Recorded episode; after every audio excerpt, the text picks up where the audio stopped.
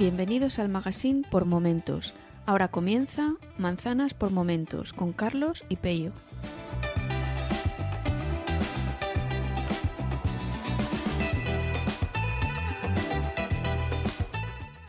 Yo estoy grabando. ¿Tú? Yo creo que grabando también, sí. Y además estoy grabando con el... ¿Te acuerdas la historia del micro que tuve que cambiar porque no funcionaba? Bueno, pues estoy grabando con el que no funcionaba. Ya, porque... porque es que no puede ser que no te funcionara ese, no te funcionara otro y no te funcionara ninguno, tío. Nada, era el Mac, era el Mac, al final no era el micro, me tuve que comprar otro. Bueno, luego lo hablamos. ¿Empezamos? Sí, que Jobs, que Jobs, Jobs se levantara la cabeza, en fin. Eh, bueno, mira, eh, yo he empezado la mañana de hoy, sábado, eh, cancelando la suscripción o la compra de Twitter. Vale, porque. mm, Es que, joder, macho, has empezado ya la. Venga, te has tirado ya a la, a la piscina. No, a ver, Hemos presentado el programa. mm, Ah, que nunca lo hacemos ni decimos de qué mes es, nada, hemos empezado a hablar directamente. Vale, vale.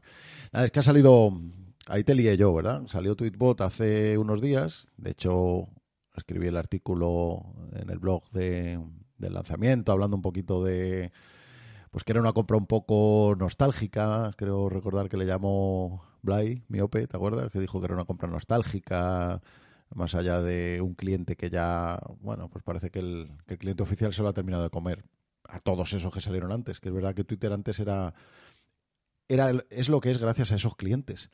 Y ahí Tweetbot era el grande. Y tú lo has pillado, ¿no? Lo pillaste cuando salió hace tres o cuatro días.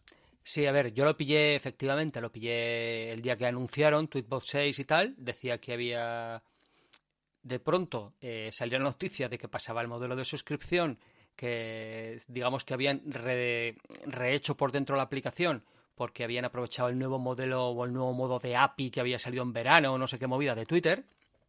Y dije, Sí. ala, allá que voy y porque efectivamente y tal como tú dices, eh, Tweetbot en el, fue una época hace unos años donde estaban aplicaciones como Echofon o Ecofon, como Twitterrific y Tweetbot, entre yo creo que eran las tres más famosas.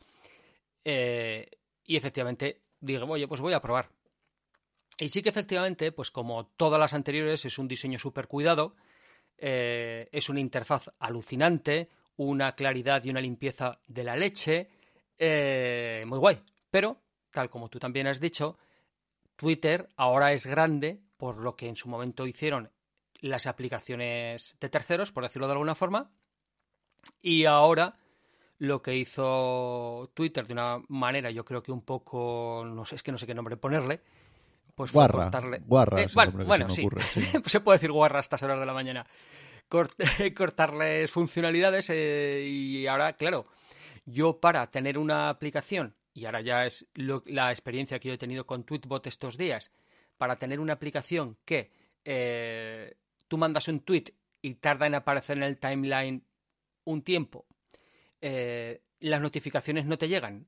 Bueno, hay que decir aquí que el primer día no llegaban y luego posteriormente eh, al día siguiente sí que se arregló, comenzaron a llegar, pero no llegan todas. Es decir, eh, por ejemplo, cuando alguien te da un me gusta y cosas de estas a un tuit tuyo, no te da notificación.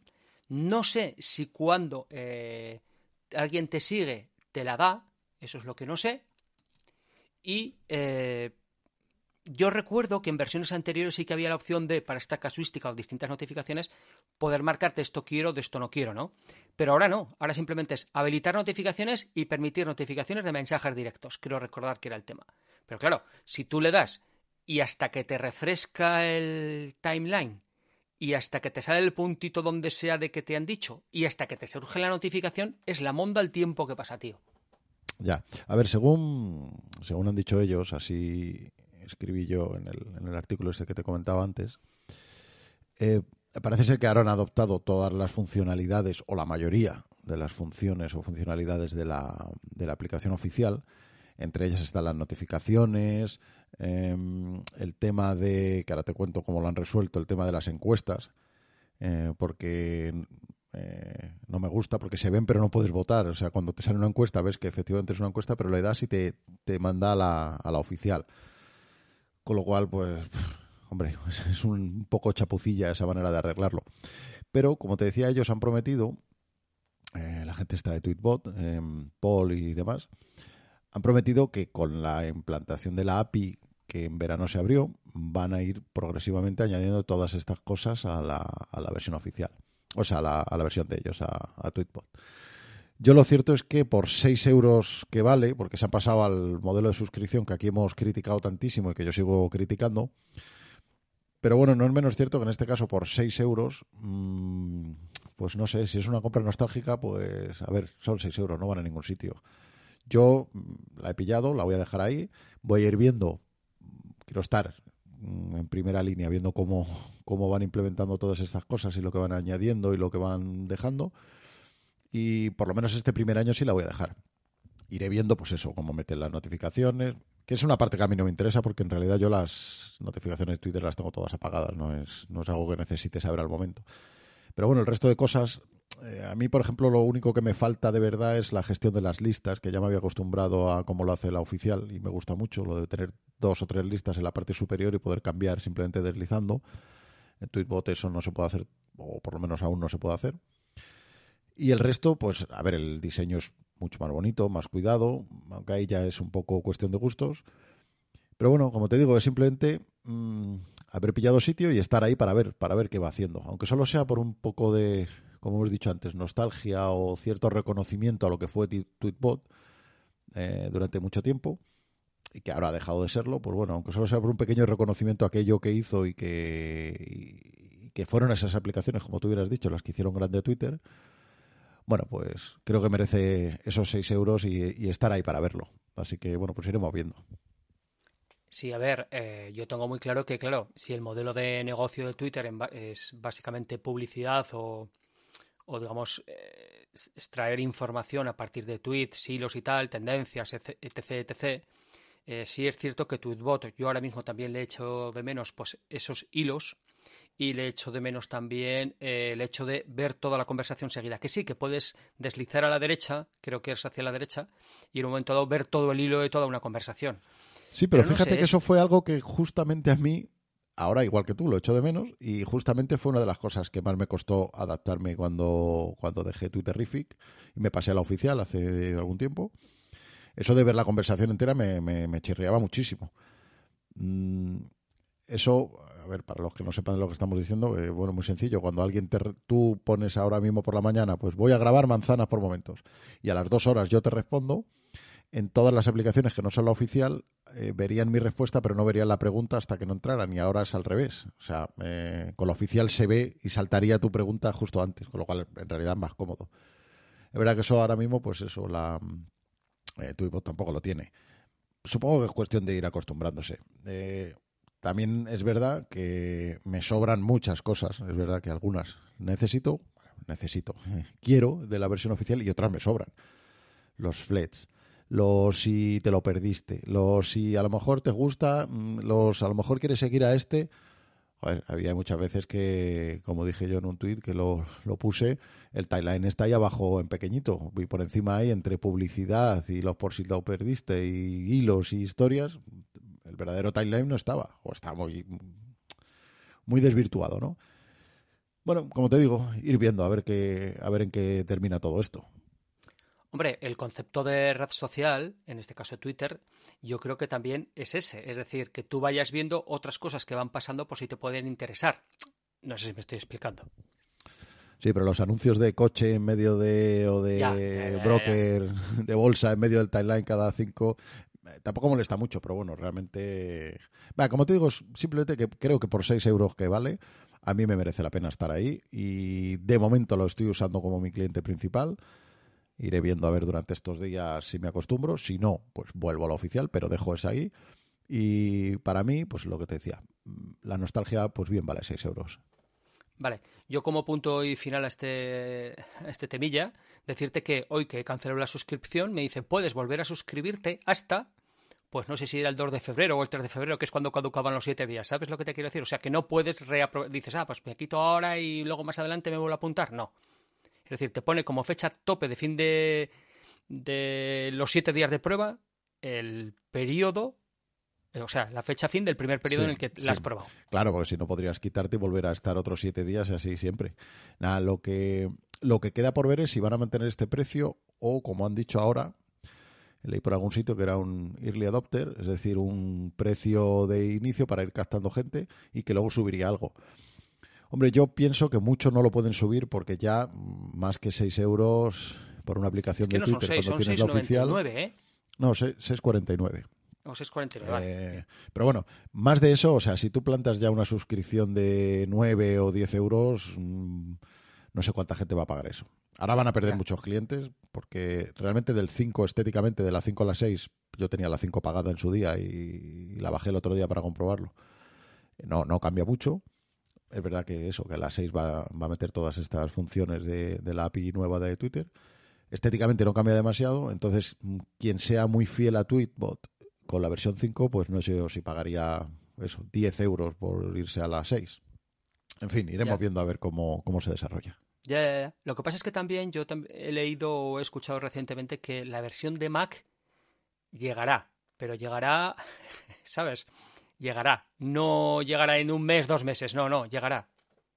Ellos tardaron bastante cuando eran el, rey indiscutible de, de Twitter eh, tardaron mucho, recuerdo perfectamente aquellos años, tardaron mucho en sacar la versión nueva de iPad. Y teníamos la versión de, del iPhone nuevecita con el nuevo diseño que cambió ya por iOS 7 y la anterior super fea en el iPad un par de años después ahí seguía.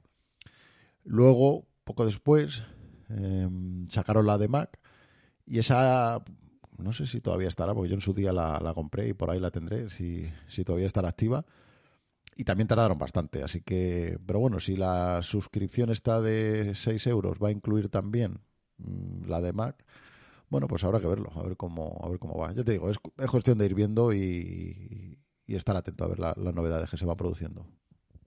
Ya. Otra cosa es que yo pudiera, y ahora enlazo con el siguiente tema, en un Mac eh, Mini M1 instalar la aplicación del iPhone, que no sé si es posible. Ah, ¿Sabes? Pues, Porque al parecer en los M1 sí se pueden instalar aplicaciones para iOS. ¿Y has probado alguna? ¿Has intentado con algo?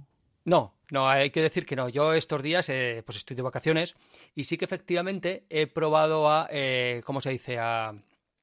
He ido instalando cosas en el Mac Mini eh, para ver si puedo llegar a hacer en las mismas condiciones que tenía antes mi MacBook Pro con mi eGPU, Thunderbolt y todo el molario, si puedo llegar a hacer lo mismo con este Mac Mini y con dos monitores y, y con las mismas, digamos, mis mismas necesidades o requerimientos eh, software y hardware, por decirlo de alguna forma. Y por ahora, yendo pasito a pasito y despacito a despacito, eh, todo lo que he metido eh, funciona igual.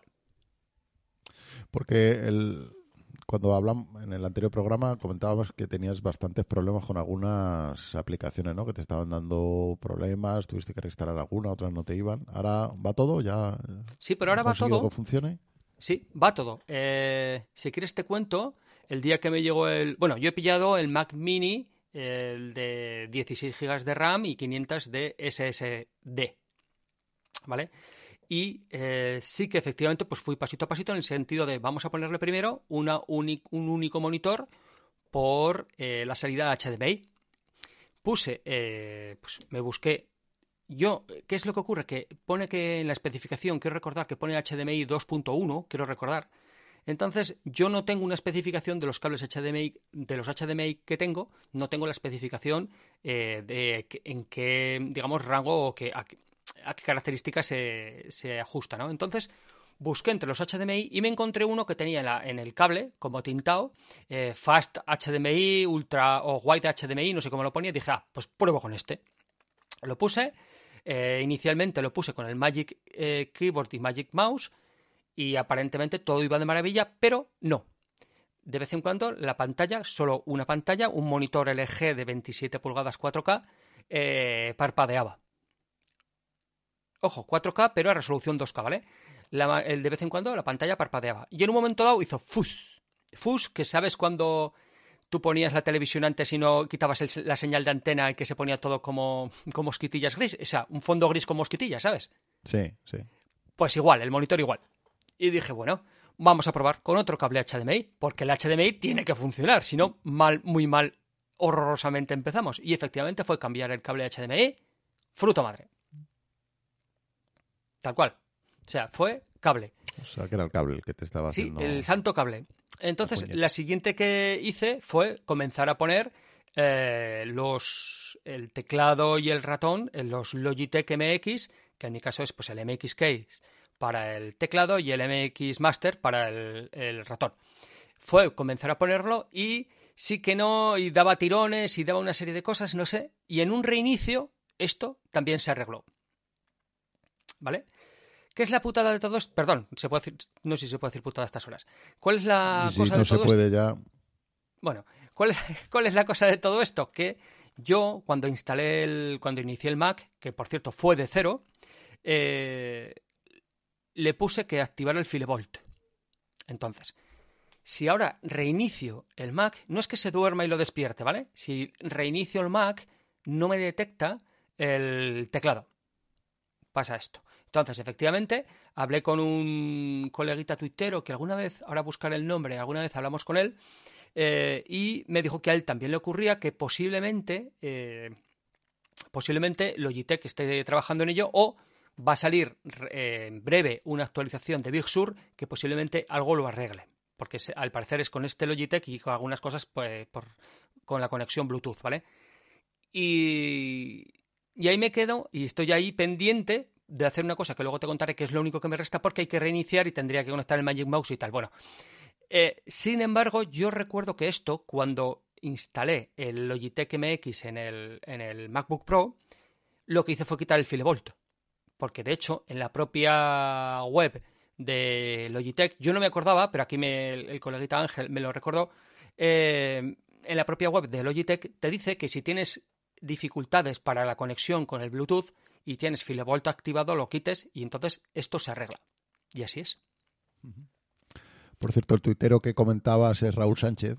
Le saludamos desde aquí, que estuviste hablando con él. Sí, asistí a la conversación sobre el teclado y, y lo que, que él lo tiene también y, y que le daba el mismo problema. Sí, sí, nos pasa lo mismo.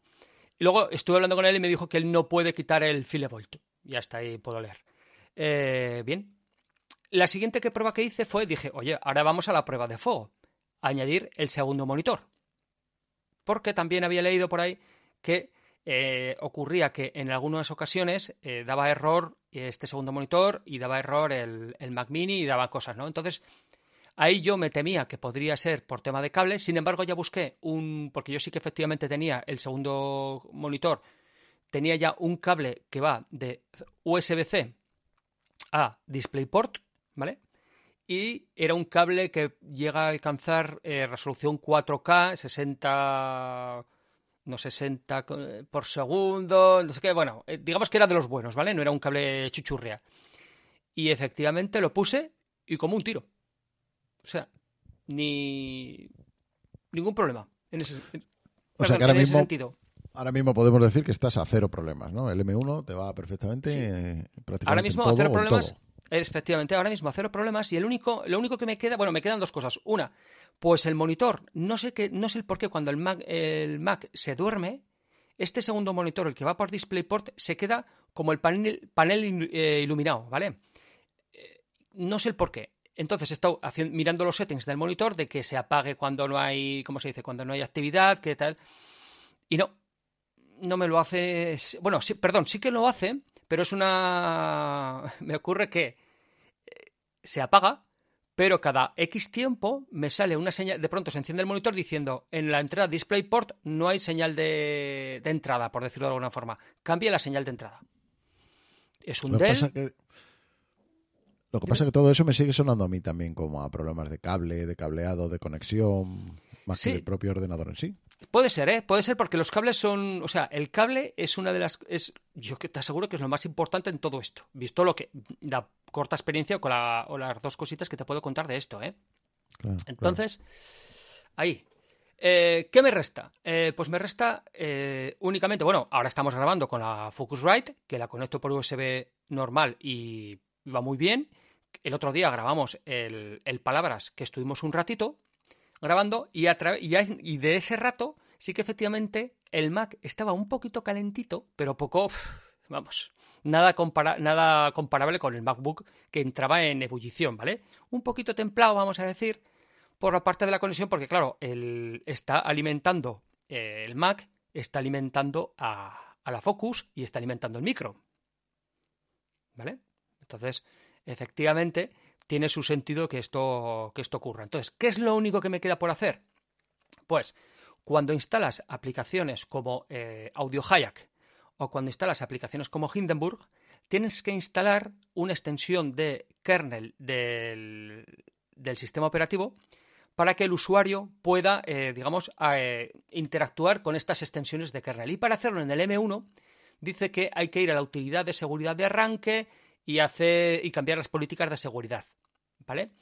diciendo, indicando que permitir la gestión del usuario de las extensiones de kernel de desarrolladores identificados. Hay que checar, chequear ese, apartado. Pero todo esto he estado mirando en la ayuda de Hindenburg para hacerlo. Y hay un momento en que hay que reiniciar. Y en ese reinicio, como no tengo el teclado que cuando lo reinicia lo pilla, ¿sabes? Pues ando ahí un poco. pero bueno, que podría sacar el Magic Mouse, hacerlo no sé cómo, o conectar el teclado por cable, que, que iría igual. Que es más vagueza que otra cosa. Y por eso ahora y sigo grabando con QuickTime y por eso ayer que grabé el Boca 2 lo grabé con el Mac Mini, pero luego para a la hora de editarlo en Hindenburg lo tuve que editar en el MacBook Pro. Ya está. Bueno, bueno, problema. Porque tema de cables, mm, me comentaste también algo del Lighting que querías comentar. Sí, eh, el Lightning, no, pero Lightning, lo que me, Lighting, o como se diga, lo que me chirría es el Lighting del iPhone, tío. ¿Por qué? Ah, del iPhone, creía que era. Sí, sí, sí. Verás, pero. Este programa lo vamos a llamar Tus problemas con los cables. lo acabo de decir. No, no, no, no. No es que. No, problema cero. ¿Qué es lo que ocurre? Que eh, compré un iPad Air con su conexión USB-C a USB-C. ¿Vale? El iPhone no trae cargador, pero sí que trae un cable USB-C a Lightning. Y también compré un, cargador con doble conexión USB-C. Y es que el tener que buscar el cable es solo ese cable para poder enchufar en el cargador de Apple, tío. ¿Sabes? Porque otros cables USB-C a USB-C ya tengo. USB-C a USB normal, ¿te refieres? No, USB-C a USB-C. Cargar de estrechito a estrechito. Y entonces conecto en esos cargadores que son el de Apple que va, que empieza en USB-C, o en el otro que he comprado con doble cargador o doble conexión USB-C. Vale, porque el cable que trae el iPhone es precisamente el de USB normal, para entendernos, a USB-C.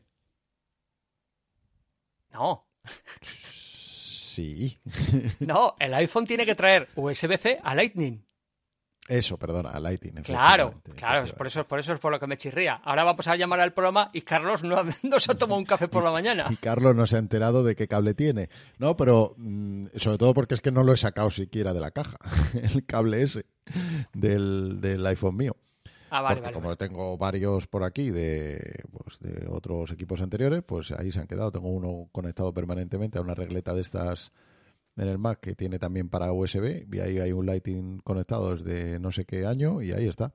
Y es el que generalmente uso. En el trabajo tengo otro y, lo que he quitado ya de usar prácticamente es la carga por inducción, los famosos estos que todo el mundo tenía hace poco en la mesilla para dejarlo por la noche. Nada, cada vez veo más claro y he leído muchísimos sitios que, acaban eh, corrompiendo mucho la batería por el calor que producen, así que yo por mi parte he dejado de usarlo. Sin embargo, yo te aseguro que, eh, bueno, te aseguro no, pienso, soy de la opinión que eh, en el iPhone no se quita el lighting, que se como, como puñeta se diga ahora mismo esto, porque va a haber una transición de lighting a nada. Sí, yo también lo creo. Que el siguiente, el iPhone, pues no sabemos si 12S o 13 o el que decidan sacar, no va a traer ningún puerto. Hacemos esa apuesta, ¿no? Desde manzanas por momentos dando la primicia mundial. bueno, de eso nada porque ya lo han dicho muchos blogs, pero, pero sí, sí, yo también lo creo, ¿eh? que, se, que se acaban por cargar, que no lo han hecho esta vez porque en la siguiente ya va fuera todos los puertos. Efectivamente, y entonces es cuando habrá que, habrá que morir al palo de la carga por inducción. Claro, claro, cosa que no me gusta nada, porque tengo más que demostrado y con datos con el, con el iPhone de mi mujer que ha perdido un montón de capacidad de batería porque ella siempre, siempre lo cargaba de, de, esta manera que decimos, por la noche, en la mesita, el teléfono encima, y, y había perdido mucho, pero a razón de un 1 o 2% por mes, o sea, una salvajada. De hecho, incluso acudimos a, Apple Store para, para, que lo revisaran y nos lo estuvieron diciendo que, que, el problema estaba justo ahí. O sea que si ahora Apple eh, decide que todos carguemos en el futuro así, pues o mejoran o va detrás la venta de sus propios cargadores, que son los que no harán esa, esa temperatura que es la que causa el error en la batería. No sé, veremos a ver. Yo tengo claro que va por ahí el tema y que va que para eso ha sacado el cargador MagSafe, el MagSafe Duo y toda esta movida, aunque luego tienes que tener que conectarlo directamente a su cargador también, y es el que te, te garantizará también la conexión perfecta con los amperios o los, o los que sea justos para que aquello, digamos, la degradación sea la justa y necesaria. Sí, coincido, coincido en que va a ser sí, así. Sí, sí, sí. Hombre, aquí yo lo que no entiendo es, primero, vale una pasta el, el MagSafe o el MagSafe Duo valen un dineral y luego aparte es más los 28 pavos creo que vale que su cargador, que es el cargador que da el voltaje específico para ser conectado y que la cosa sea eficiente como lo venden. Y aquí lo que no entiendo es que, o yo no me fiaría un carajo de cargadores de imitación total 100% que se venden en AliExpress del MagSafe y el MagSafe Duo, macho. Yo ahí Sí, no, yo tampoco. ¿eh? Yo no tengo un teléfono de, de 1.200 pavos para meterle un cargador de 2 euros que se lo va a cargar la batería en cuatro días. Este que tengo es bastante majo, no es de los hipercaros. El que te he dicho que he dejado de usar de momento.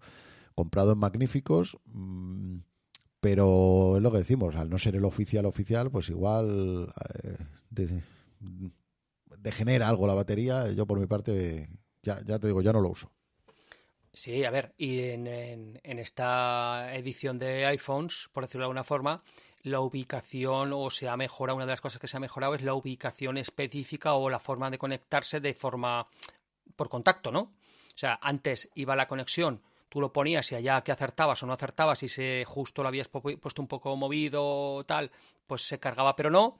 Y ahora, al parecer, eso se ha mejorado y está justo el sitio. Quiero decirte que se ha mejorado esa capacidad de carga con lo cual igual la degradación de batería no se produce, no se produce perdón, de una forma tan, tan evidente si la conexión no es, no es idónea. Sí, pues igual tiene algo que ver, porque claro, el de ella es el 11. Eh, bueno, yo aún así ya tengo, yo de momento no lo uso, tampoco lo tengo la necesidad porque tengo cargadores por todos sitios, así que de momento la carga por inducción no, no la uso en el, en el mío. Yo por ahora tampoco, ¿eh? Y sí es cierto que la estuve utilizando un tiempo en el iPhone 11, 11 Pro Max, creo que era el anterior. Y, y efectivamente, lo que tú dices, en cuatro meses que estuve cargándolo por, por inducción, de bajó, bajó un poquito. Sí, sí, ¿eh? sí, sí. Además demostrado ¿eh? que eso, por lo menos con los modelos del 11, eh, lo he visto claro, con el 11 de hacia atrás, la inducción se cargaba, se carga bastante la batería, así que yo en el 12 no he querido probar. Y, bueno, eso es lo que te quería comentar de esto. poquillo más, ¿no? Hoy, hoy tenemos el programa un poco más corto. Sí, pues ahora pararemos y te lanzo el... Bueno, yo quería comentar una cosita, que si alguien está interesado, vamos a hacer un poco de, de propaganda. Es posible que, como de tú e sabes, yo tenía... ¿Eh? Eh, propaganda de iVox de la aplicación, pero si No, no, no, espera, eso va después, Ah. eso va después. Ah, ah. que, que claro, yo tenía el MacBook Pro con una eGPU y ahora el MacBook Pro eh, sí que voy a seguir utilizándolo, pero la eGPU, eGPU me va a sobrar, por si alguien quisiera. Lo que pasa es que no es una eGPU al uso, sino que es una que está formada por una caja Razer Core X Thunderbolt 3 y dentro le meto, o tengo metida una tarjeta gráfica Gigabyte RX 580 de 8 GB. ¿Qué es lo que ocurre con estas cajas? Que está de fruta madre, tiene alimentación a través del Thunderbolt, que eso quiere decir que carga o mantiene cargado el, el MacBook. Y la buena también que tiene esta historia es que esa gráfica, si la gigabit que tengo yo RX 588 GB se te queda pequeña, puedes quitar esa y poner otra compatible y, digamos, eh, sigas teniendo una GPU más potente fuera. Y la vendes, ¿no? Sí, yo creo que la venderé. Entonces, si alguien está interesado, que me eche un mensajito o me diga y ya, y ya obraremos en consecuencia a ver si llegamos a un acuerdo y le va todo para allá o eso. Cable incluido, un cable de Thunderbolt de dos metros. O sea. O sea que hoy Wallapop por momentos. En... No, no, no. A Wallapop no va eso ni harto de gaseosa, chaval. Por eso digo que hoy el programa va a ser Wallapop por momentos. Entre tus problemas con el cable y la venta. Nada, pues ahí lo dejamos. Por si alguien quiere, pues que se ponga en contacto contigo por Twitter. Mike Willem, nunca lo dices. Pues no, tú tampoco, Carlos JG. arroba Mike Willem en Twitter y ya le comentas precio, precio y demás. Y mm, para el próximo día vamos a hablar de un par de cosillas que te quería comentar mm, sobre, que hoy ya vamos regular de tiempo, aunque lo teníamos pensado, pero lo vamos a dejar. Una es el tema de, porque yo instalé Big Sur desde cero, entonces es sencillo, pero no es intuitivo. Entonces, eh, el cómo formatear y dejar completamente vacío el Mac para instalar, si es que alguien quiere hacerlo así, un sistema operativo desde cero. Eh, muy facilito, pero no es intuitivo, como digo. Así que, si te parece, lo hablamos el próximo día. Y un servicio que he descubierto hace poquito, aunque supongo que ya llevaría algún tiempo, pero yo lo acabo de descubrir, que es Dropbox Transfer para transferencia de archivos, que es un paso más a lo típico que tienes que pasar algún archivo a alguna persona, archivo ya de cierta de cierto peso, a través de Dropbox o de OneDrive, lo que yo solía hacer siempre era botón derecho y compartir, generar un enlace de, compartido para pasarte, pues eso, yo sé, la grabación de este programa o cualquier cosilla que, que tenga un cierto peso y que no puedas mandar por email. El otro día descubrí esto que te digo, no sé si lo has probado, Dropbox Transfer, cuando tienes la cuenta gratuita de, Dropbox, como la gran mayoría de los mortales, debido a los precios que tienen las de pago, te permite hasta 100 megas, si no me equivoco. Eh, es un paso más, ya te digo, más allá de compartir un directorio o un archivo, que lo puedes hacer desde tu Dropbox o desde OneDrive eh, de manera normal. Y esto eh, te genera un enlace, que es el que le pasas a la otra persona, le pasas el archivo que sea, le puedes meter contraseña, le puedes meter que caduque a los dos, a los tres, a los siete días, te manda una notificación cuando la otra persona lo ha, lo ha descargado, en fin, está bastante bien, échale un, un ojo porque, porque está bien. Vale. Y yo te voy a contar los planes en los que me voy a meter, que yo sabes que pago a iCloud los tres euros al mes, pues sobre todo y, mayormente por el tema de mis fotos y mis vídeos que están en, iCloud. Y ah, gracias a Fran de batería 2 por 100 estuve mirando o voy a mirarme cómo hacer la unificar la biblioteca fotográfica de mi iPhone junto con los tres Android que tengo por aquí pululando en casa en el NAS de forma o sea, que se junte todo de forma automática y bastante transparente. Y quizás con eso me quito el, esos tres euros, que no son por los euros, y me bajo a la suscripción de un euro. Lo tengo que mirar. Pues me interesa, lo dejamos pendiente para el próximo día, ¿te parece? Correcto. Pues nada, eh, esta vez ha salido un programa un poco más normal, no tan raro como los que tenemos acostumbrados últimamente. Este ha salido bastante normal. Sí, has empezado grabando bien porque tus cascos funcionan, tu micro ha funcionado, eh, en la aplicación de Evox en la mierda, en la, eh, se reproducirá de igual forma, pero eso es otra cosa. Estamos desconocidos completamente. Sí, sí, sí, sí. Bueno, un saludo, Miguel, Sensei. Bueno, pues nada, lo dejamos entonces aquí y, el mes que viene con esas cosillas que vamos a traer y alguna sorpresita más que tengo preparada. Muy bien. sorteos y demás. ¿Ok? Muy bien, chao, chao. Bueno, chao.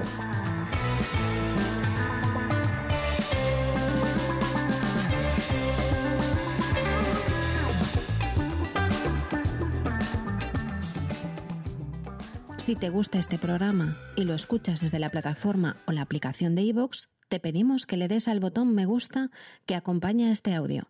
Si lo haces desde otra plataforma y también quieres, puedes hacerlo buscándonos en iVoox.com.